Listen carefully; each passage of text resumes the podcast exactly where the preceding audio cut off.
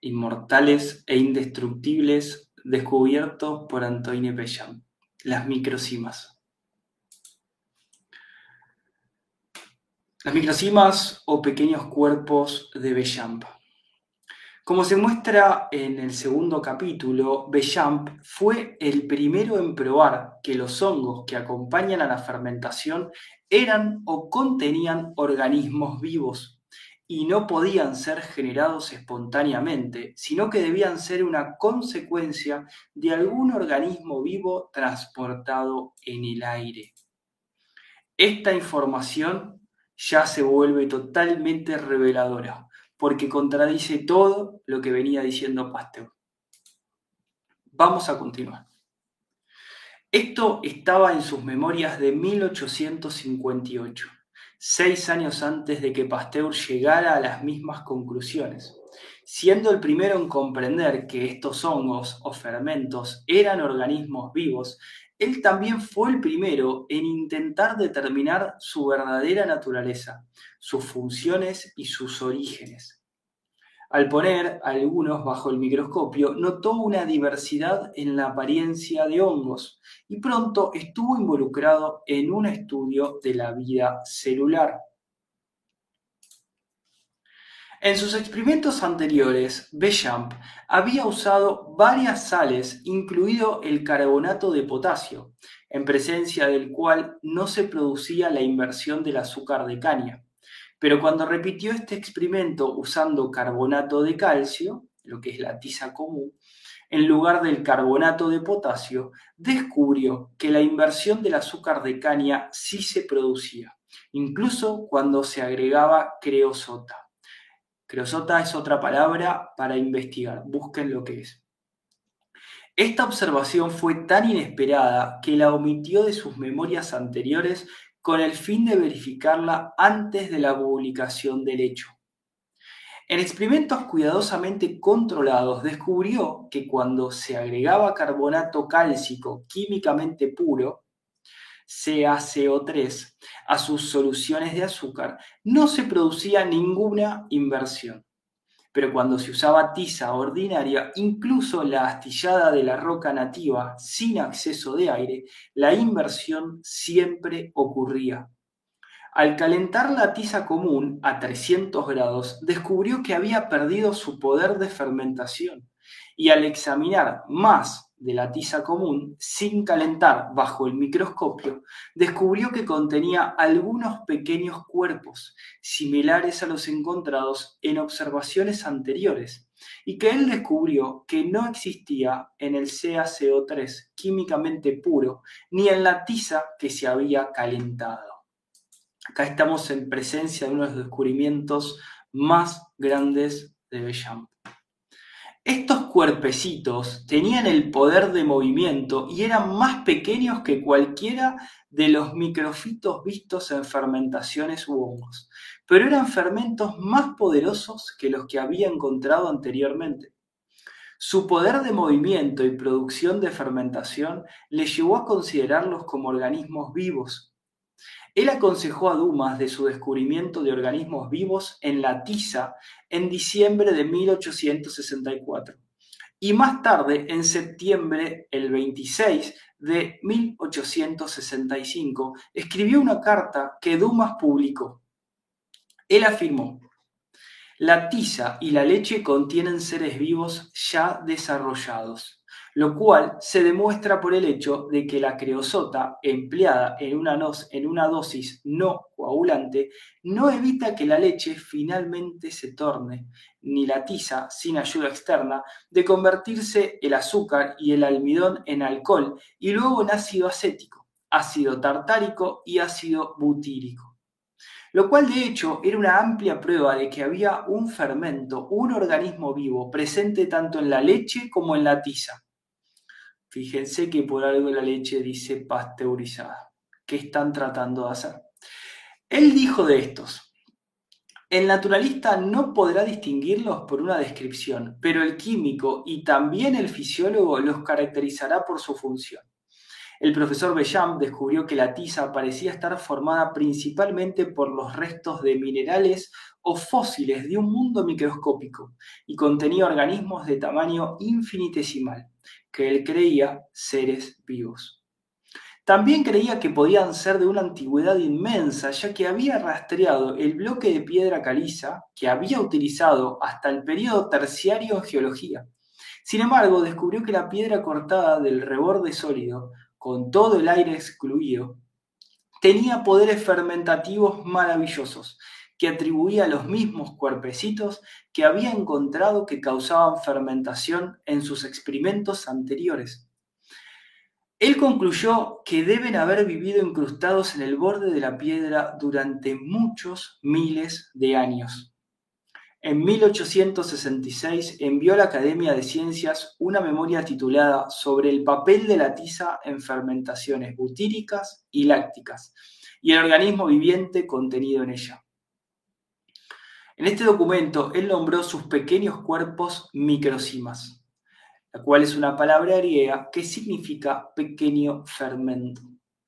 Quiero hacer una aclaración que las microcimas fueron descubiertas más adelante por distintos científicos también, como Wilhelm Reich, que los llamó biones, y otros tantos más. Gastón Noessens, que también los vio, gracias a François Leduc, que, que le enseñó todo este paradigma, le contó los descubrimientos de Bellam y pudieron ver estas estos cuerpos luminosos, según describe Lulú, eh, maravillosos, que solamente se ven con microscopios específicos, pero que son las partículas fundamentales. De hecho, Gastón Noessens tiene un estudio hecho de, de bombardeo nuclear de estas partículas o de estos seres y no fue capaz de destruirlos.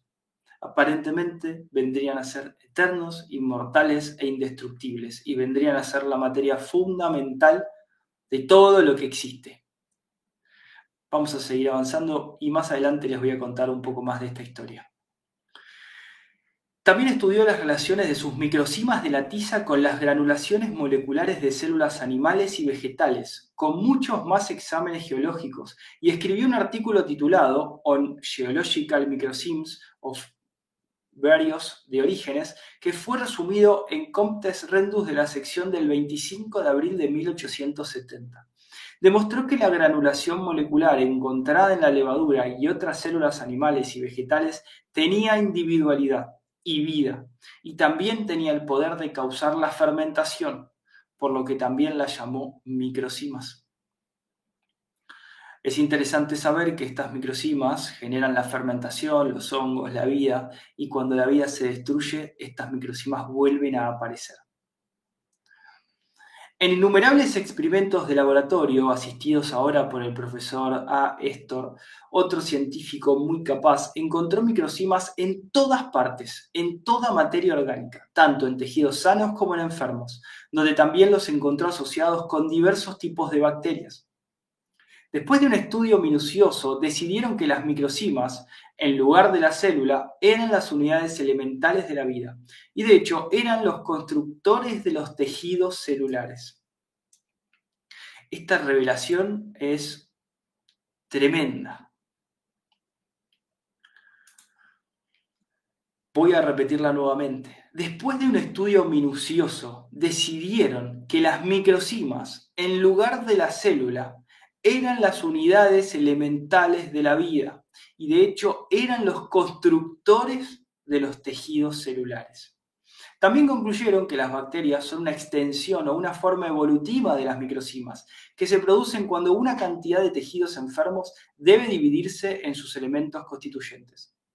En otras palabras, todos los organismos vivos, él creía, desde la ameba unicelular hasta la humanidad, eran asociaciones de estas diminutas entidades vivientes, y su presencia era necesaria para que la vida celular creciera y para que las células fueran reparadas. Las bacterias, ellos demostraron, pueden desarrollarse a partir de la microcima, pasando por ciertas etapas intermedias, que describieron y que otros investigadores han considerado como especies diferentes. Los gérmenes del aire, ellos concluyeron, eran simplemente microcimas o bacterias liberadas cuando se rompió su antiguo hábitat y llegaron a la conclusión de que los cuerpecitos en la piedra caliza y la tiza eran los sobrevivientes de los seres vivos de épocas pasadas. Esto los trajo a principios de 1868. Y para probar estas ideas obtuvieron el cuerpo de un gatito que, enterraron en carbonato de cal pura, especialmente preparado y queosotado para excluir cualquier germen del aire o del exterior. Lo colocaron en una jarra de vidrio y cuya boca destapada cubrieron con varias hojas de papel, colocadas de manera que permitieran la renovación del aire sin permitir la entrada de polvo u organismos. Esto se dejó en un estante en el laboratorio de Bellamp hasta el final de 1874. Cuando se abrió, se encontró que el cuerpo del gatito había sido completamente consumido, excepto por algunos pequeños fragmentos de hueso y materia seca. No había olor y el carbonato de calcio no estaba descolorido. Bajo el microscopio no se veían microcimas en la parte superior del carbonato de calcio, pero miles de enjambres en la parte que había estado debajo del cuerpo del gatito. Como Bellam pensó que podría haber gérmenes en el aire, en el pelo, los pulmones o los intestinos del gatito, repitió este experimento usando todo el cuerpo de un gatito en un caso, solo el hígado en otro y el corazón, los pulmones y los riñones en una tercera prueba. Estas vísceras se sumergieron en ácido carbólico en el momento en que se separaron del animal sacrificado. Este experimento comenzó en junio de 1875 y continuó hasta agosto de 1882 durante siete años. Le satisfizo por completo su idea de que las microcimas eran los restos vivos de la vida vegetal y animal, de los cuales en un pasado reciente o lejano ellos habían sido los elementos celulares constructivos y que en realidad eran los elementos anatómicos primarios de todos los seres vivos. Esto era correcto. Él probó que al morir un órgano, sus células desaparecen, pero las microcimas permanecen imperecederas. Tengo que repetir esta frase porque se me pone la piel de gallina. Él probó que al morir un órgano, sus células desaparecen, pero las microcimas permanecen imperecederas, es decir, permanecen por siempre. Dado que los geólogos estimaron que las rocas o salientes de tiza de los que él tomó sus microcimas geológicas tenían 11 millones de años, era una prueba positiva de que estas microcimas podrían vivir en un estado latente durante periodos de tiempo prácticamente ilimitados. Cuando volvió a encontrar bacterias en los restos del segundo experimento, como lo hizo en el primero, concluyó que había demostrado, debido a la precaución para excluir organismos transportados por el aire, que las bacterias pueden y se desarrollan a partir de microcimas. Y de hecho, una forma de microcimas de limpieza barrido, desarrollada cuando la muerte, la descomposición o la enfermedad causan una cantidad extraordinaria de vida celular, ya sea para reparar o para deshacer. Él escribió en 1869, en la fiebre tifoidea, gangrena y antrax se ha encontrado la existencia de bacterias en los tejidos y la sangre, y uno estaba muy dispuesto a darlo por sentado como casos de parasitismo ordinario.